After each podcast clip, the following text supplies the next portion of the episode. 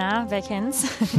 Die Titelmelodie von James Bond eröffnet heute unseren Podcast, denn auch wir begeben uns in die Welt der Agenten und Verschwörungen. Uh, wir beschäftigen uns nämlich heute mit Alexei Nawalny, der jetzt wieder in Russland ist. Wir rollen nochmal den ganzen Fall auf und fragen vor allem, warum fliegt der Mann freiwillig in ein Land, in dem ihm eine Gefängnisstrafe droht? Außerdem sprechen wir über Corona und die Fashion Week und warum ihr heute Abend mal Abendkleid statt Jogger anziehen solltet. Mhm, wir, das sind Jens Lehmann und Leonie Schwarzer. Guten Tag. Hi. News Junkies. Was du heute wissen musst. Ein Info-Radio-Podcast.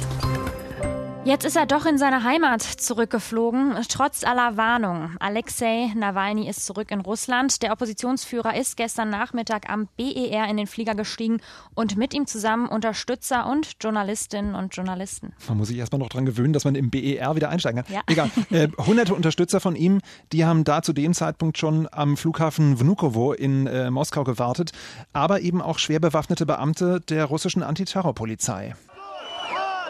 Deren rabiates Vorgehen wurde von der Menschenmenge immer wieder mit Schanderufen quittiert.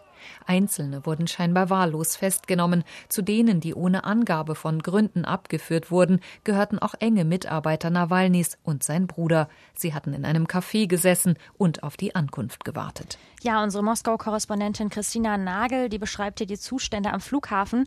Und wahrscheinlich auch genau wegen diesen Zuständen ist Nawalnys Maschine doch auf den Flughafen Sheremetyevo umgeleitet worden. Und da ist Nawalny dann vor den Augen der eben schon erwähnten mitgereisten Journalistinnen und Journalisten und seiner Frau festgenommen worden. Ja, stundenlang hat von ihm danach jede Spur gefehlt. Er durfte offenbar auch nicht telefonieren. Seine Anwältin sagt, dass sie gar nicht erst zu ihm vorgelassen wurde. Und jetzt ist ihm schon in einer Polizeistation mal eben der Eilprozess gemacht worden. Und bei Twitter sieht man in einem Video auch Nawalny in einem improvisierten Gerichtszimmer. Also da steht ein Drucker in der Ecke. Es sieht tatsächlich eher aus wie ein Polizeibüro. Und da sagt Nawalny, dass die Justiz in Russland eine neue Stufe der Gesetzlosigkeit erreicht hat. Ja, und noch weiter, er nennt Putin, also seinen großen Konkurrenten, einen Opi in seinem Bunker, der sich so sehr fürchtet, dass er mal eben die Strafprozessordnung auf den Müll wirft. Ja, das Vorgehen von Polizei und Justizseite hat natürlich auch schon zu internationalen Protesten geführt. EU-Ratspräsident Michel nennt die Festnahme inakzeptabel. Außenminister Heiko Maas fordert, Nawalny muss sofort freigelassen werden. Und der britische Außenminister Dominic Raab, der schreibt bei Twitter, statt Nawalny zu verfolgen, sollte Russland lieber erklären, wie eine chemische Waffe auf russischem Boden zum Einsatz kam. Genau, und da müssen wir eben noch mal kurz die Geschichte dahinter erzählen. Aufrollen quasi. Aufrollen, genau. Alexei Nawalny gilt ja seit mehr als als zehn Jahren als, ja, kann man sagen, wichtigster politischer Widersacher von Präsident Wladimir Putin. 2007 hat er mit einem Blog angefangen im Internet. Da hat er Korruptionsvorwürfe gegen die Regierung und russische Staatskonzerne gesammelt. Und man muss sagen, auch im Ausland gilt er als Anführer der regierungskritischen Proteste. Nawalny ist schon bei mehreren Großkundgebungen festgenommen und danach dann auch verurteilt worden. Also Nawalny, es ist gewohnt sozusagen. Äh, definitiv, ja. aber Nawalny ist auch nicht unumstritten, muss man auch wieder dazu sagen. Es gibt zum Beispiel Rassismusvorwürfe gegen ihn. Er läuft auch immer mal wieder bei Aufmärschen von ausländerfeindlichen Gruppen mit. Und viele Russen glauben eh, dass er vom Westen gesteuert wird. Seit ein paar Monaten ist seine Bekanntheit aber nochmal enorm gestiegen, denn, wir haben es gerade eben schon gesagt, da ist er Hauptdarsteller in einem echten Kriminalfall geworden. Genau, der Agentengeschichte, die uns zu James Bond inspiriert hat. Mitte August verliert Nawalny nämlich während eines Flugs von Sibirien zurück nach Moskau auf einmal das Bewusstsein. Die Maschine, die muss notlanden und Nawalny wird auf die Intensivstation in Omsk gebracht. Und Nawalnys Team spricht sofort von einer Vergiftung. Und Bundeskanzlerin Merkel, die bietet Nawalny auch sofort die Behandlung in einem deutschen Krankenhaus an.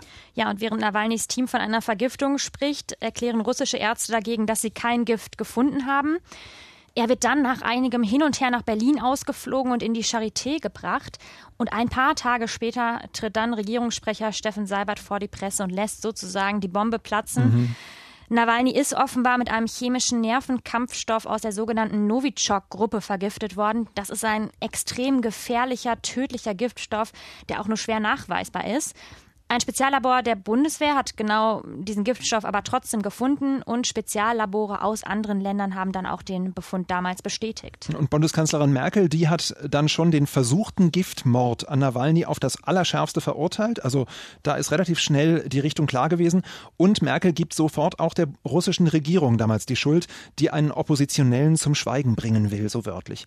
Das Argument der Bundesregierung also, niemand sonst hat Zugang zu diesen Giftstoffen, also zu dieser Novichok-Gruppe, Die ist nämlich früher auch vom KGB benutzt worden. Und auch Nawalny macht nach seiner Entlassung aus dem Krankenhaus äh, sofort Russlands Präsidenten Putin persönlich verantwortlich und er bringt dafür auch Beweise. Ich weiß, wer mich töten wollte. Ich weiß, wo sie wohnen. Ich weiß, wo sie arbeiten. Ich kenne ihre Klarnamen, ihre Tarnnamen. Ich habe Fotos von ihnen. Nawalny hat nämlich, und das ist total abstrus, einen seiner mutmaßlichen Attentäter selbst angerufen und dabei hat er sich als hochrangiger russischer Beamter ausgegeben und sich Details zu seiner eigenen Vergiftung erzählen lassen. Die Geschichte war bisher schon irgendwie völlig absurd, aber ich finde, dadurch ist nochmal ja. ein ganz neues Level erreicht. Wirklich noch eine neue Ebene. Und dieser Chemieexperte hat Nawalny am Telefon bestätigt, dass eine ganze Agentengruppe nur auf ihn angesetzt gewesen sein soll äh, und dass das Gift in seiner Unterhose platziert war. Er hat nur nicht lange genug auf dem Flug draufgesessen. Ja, der Kreml sagt dagegen, es hat überhaupt keine Vergiftung gegeben und der Anruf bei dem Agenten, der ist auch fake, mhm. wobei man sagen muss, da sind natürlich viele Details genannt worden, wo man sich fragt, wie soll das jemand äh, ja, gefaked haben. Präsident Putin wird auf seiner großen Jahrespressekonferenz deutlich, Nawalny sei einfach vollkommen unwichtig und wenn man ihn hätte vergiften wollen, hätte man es auch zu Ende geführt. Und so wandte sich seine Frau an mich. Ich gab sofort den Befehl, ihn in derselben Sekunde zur Behandlung nach Deutschland Deutschland zu lassen. Also das ist schon mal eine strange Ansage. Außerdem hat man gerade gehört, wie er so ein bisschen so abfällig gelacht hat. Wir hätten es richtig gemacht. Äh, die EU, die ist auf jeden Fall ihrer Sache sehr sicher. Nawalny wurde vergiftet, heißt es aus Brüssel, und deshalb hat man auch Sanktionen gegen enge Mitarbeiter von Präsident Putin verhängt. Russland macht quasi genau das Gleiche, nur in der Gegenrichtung, also verhängt auch Sanktionen gegen verschiedene Länder und beschwert sich auch, dass die deutsche Justiz äh, wohl Fragen zum Giftanschlag nicht ausreichend beantwortet habe. Das ist ein bisschen schwierig, auch da steht halt wieder Aussage gegen Aussage. Ne? Ja. Und jetzt sind wir wieder da, wo wir eben auch angefangen haben, wo unsere Reise begonnen hat. Also an dem Punkt, äh, wo man sagen kann, gestern Abend ist Alexei Nawalny zurück nach Russland geflogen.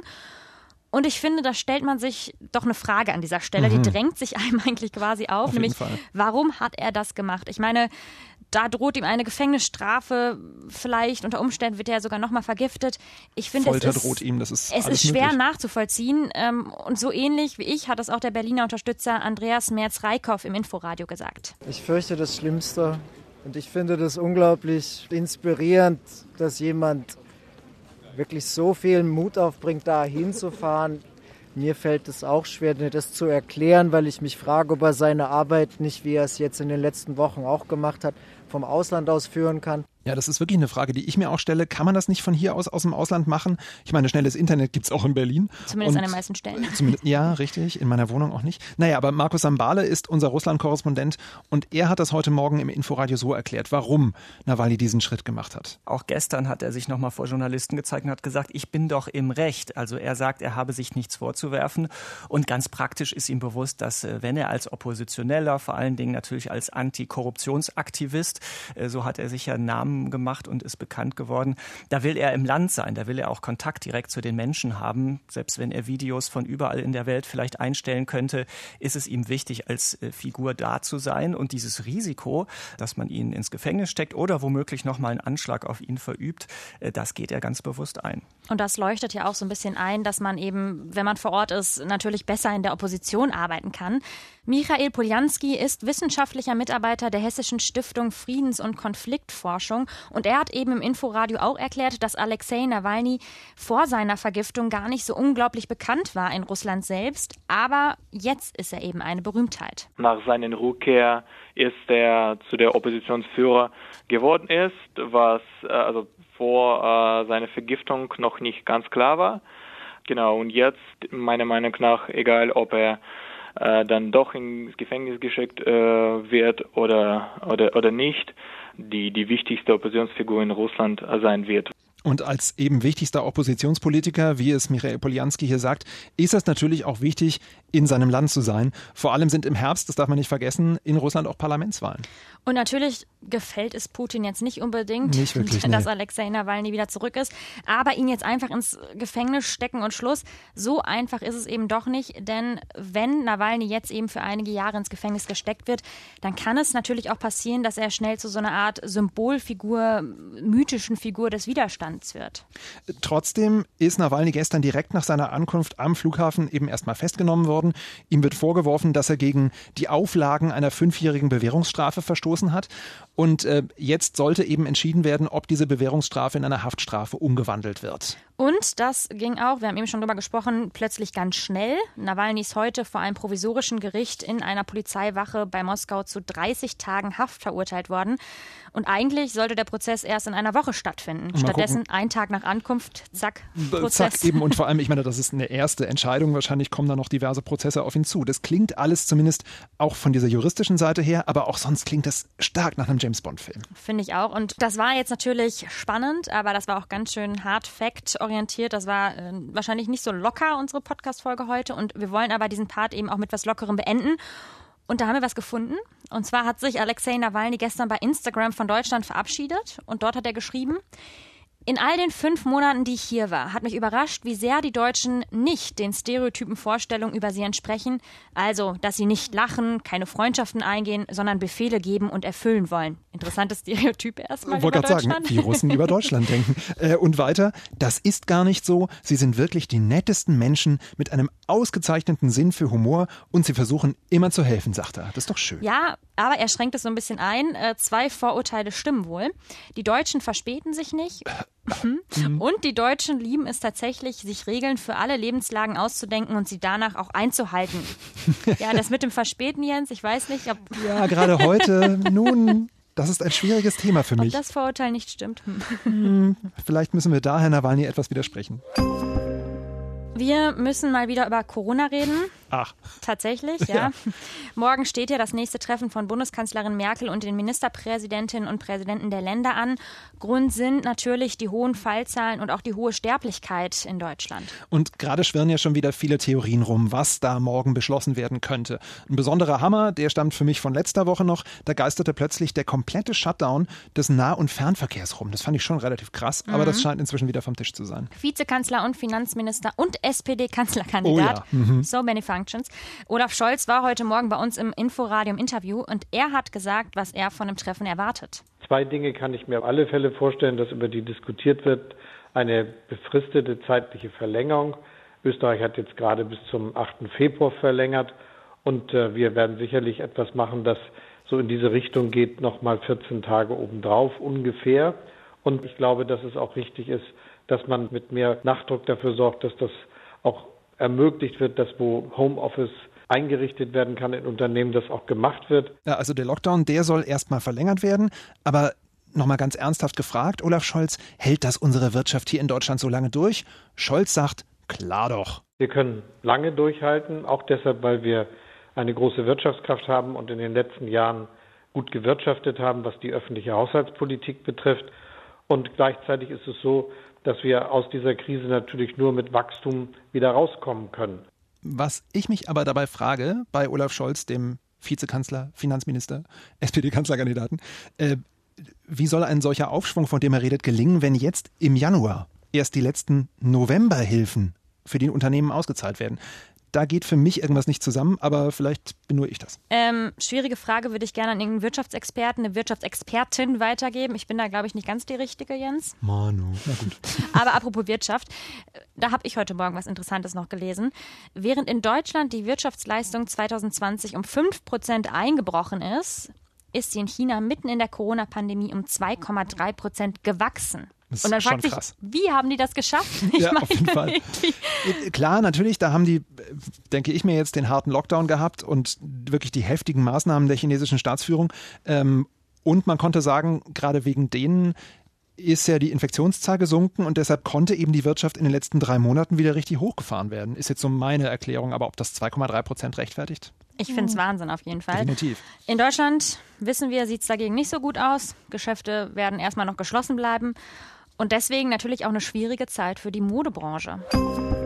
Normalerweise in Vor- und nach Corona-Zeiten finden mhm. Modeschauen ja eher in so einem kleinen, exklusiven Kreis statt. Also da sind wichtige Modejournalistinnen, Modejournalisten, bekannte Modemenschen. Ich weiß nicht, ich war noch nie da. Stars Solche und Menschen, Sternchen in der ersten Reihe. Davor. Die versammeln sich da vor dem Laufsteg und bewundern dann die neueste Mode mit fachkenntlichem Blick. Aber dieses Jahr, wie so vieles, ist auch das etwas anders. Ja, und ich finde es ja auch wichtig, in dieser Corona-Zeit auch mal wieder etwas Positives zu vermelden. Und ich finde es da schon sehr freundlich äh, von der Fashion Week, dass jetzt jede und jeder, sogar ein Modemuffel wie ich, von zu Hause aus die Veranstaltung der Fashion Week hier in Berlin verfolgen kann. Die geht nämlich heute los und wird im Internet gestreamt unter mbfw.berlin. Guckst du die wirklich an als Modemuffel jetzt? Nein. Aber es ist doch eine positive Meldung. Constructive News, du weißt. Und, aber ich muss sagen, ich finde es auch immer wieder gut, wenn man so Anlässe schafft, zu denen man sich dann auch mal wieder schick anzieht. Weil bei mir ist es der Fall, wenn ich im Homeoffice bin, naja, hm. dann manchmal versuche ich mich auch schick anzuziehen, aber meistens halt Jogger oder irgendwie Leggings an. Wenn man dann aber mal wieder so einen schönen Videoabend mit Freunden hat, dann freue ich mich immer, endlich mal wieder zu schauen, hey, was für schicke Klamotten habe ich eigentlich im Schrank und die irgendwie zusammenzustellen. Die sollen ja nicht vergammeln. Nee, und genau so ein Fall, finde ich, ist jetzt auch diese Online Fashion Week, weil die darf man ja wohl nicht im Jogger anschauen. Da muss man sich ja auch rausputzen. Und ich finde solche, also es war im ersten Lockdown nicht, aber im zweiten Lockdown oder jetzt auch mittlerweile dritten, ich freue mich sehr über diese Anlässe. Echt? Aber dich sieht doch von der Fashion Week keiner. Also ja, aber ich, ich sehe mich, das ist die Stimmung. Ja, okay. Ich habe da ehrlich gesagt keine Hemmungen. Wenn ich denn die Fashion Week gucken würde, vielleicht gucke ich ja doch mal aus Spaß rein, dann mache ich das auch gerne im Jogger. Der Designer Tom van der Borgt, der eröffnet jedenfalls heute Abend um 18 Uhr die Fashion Week und das Ganze geht dann bis Mittwoch und es gibt nicht nur Mode, zum Beispiel gibt es dann auch eine virtuelle Ausstellung. Da kann man sich dann Skulpturen von Künstlerinnen und Künstlern aus Berlin anschauen. Vielleicht das ja was für dich? Ja, schon eher. Klingt auf jeden Fall nach einer guten Abwechslung zum Serienschauen und ich finde, man kann sich dann auch schon mal ein bisschen inspirieren lassen für die Zeit nach Corona, welche Mode da möglicherweise in sein wird. Wir wollen es ja für die ersten Barbesuche dann auch richtig schick machen. Ne? Allerdings. Äh, schickt ihr uns doch gerne Modetipps, Kritik oder vielleicht auch Serientipps für diejenigen, die äh, gerade nicht die Fashion Week gucken wollen, an newsjunkies.inforadio.de. Wir gehen jetzt nach Hause Fashion Week gucken. Oder Und nicht? schick anziehen. Leonie auf jeden Fall schick anziehen. Ciao, ciao, bis morgen. Tschüss. Ich bin doch jetzt schon schick. Hallo. Ja, Entschuldigung, um Gottes Willen. News Junkies. Was du heute wissen musst. Ein Podcast von Inforadio. Wir lieben das Warum.